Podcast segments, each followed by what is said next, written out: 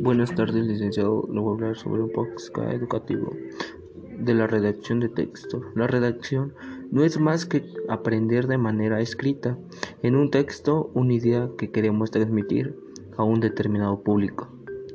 Pero no solo es escribir, la idea es transmitirla, sino que se debe cumplir un orden para la información.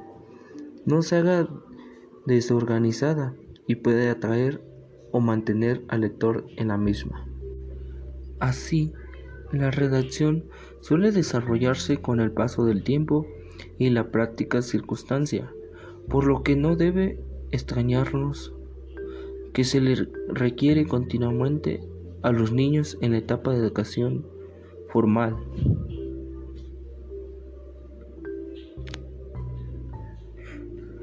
Esta en la cual se referencia a la acción-efecto de redactar que significa escribir alguna situación, suceso o explicación previamente pensada. Las principales características de la redacción son la claridad, la concisión, la sencillez, la datación y la corrección. La palabra redactar proviene del latín y hace referencia a un orden de ideas para formar un texto. La claridad. La claridad es la redacción que vincula con la transparencia y el orden a la hora de transmitir las ideas. La concisión. La concisión se refiere a la economía en el suceso de palabras para poder transmitir un mensaje evitando el sexo verano.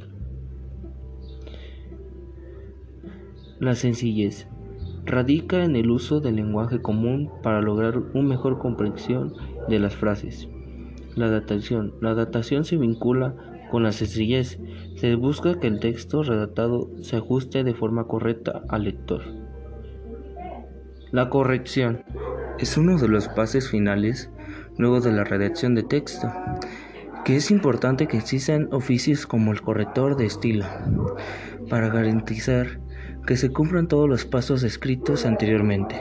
La precisión suele confundir con concisión, pero mientras esta última hace referencia a la economía del lenguaje. La ordenación es programar una redacción de seguir un orden de los hechos para no generar confusión por parte del lector. La originalidad, sea utilizada en el aspecto que sea, es recomendable que sea totalmente original. Copiar cosas ya que se han hecho no aportar nada nuevo al conocimiento y el arte. Y bueno, eso sería todo. Hasta luego.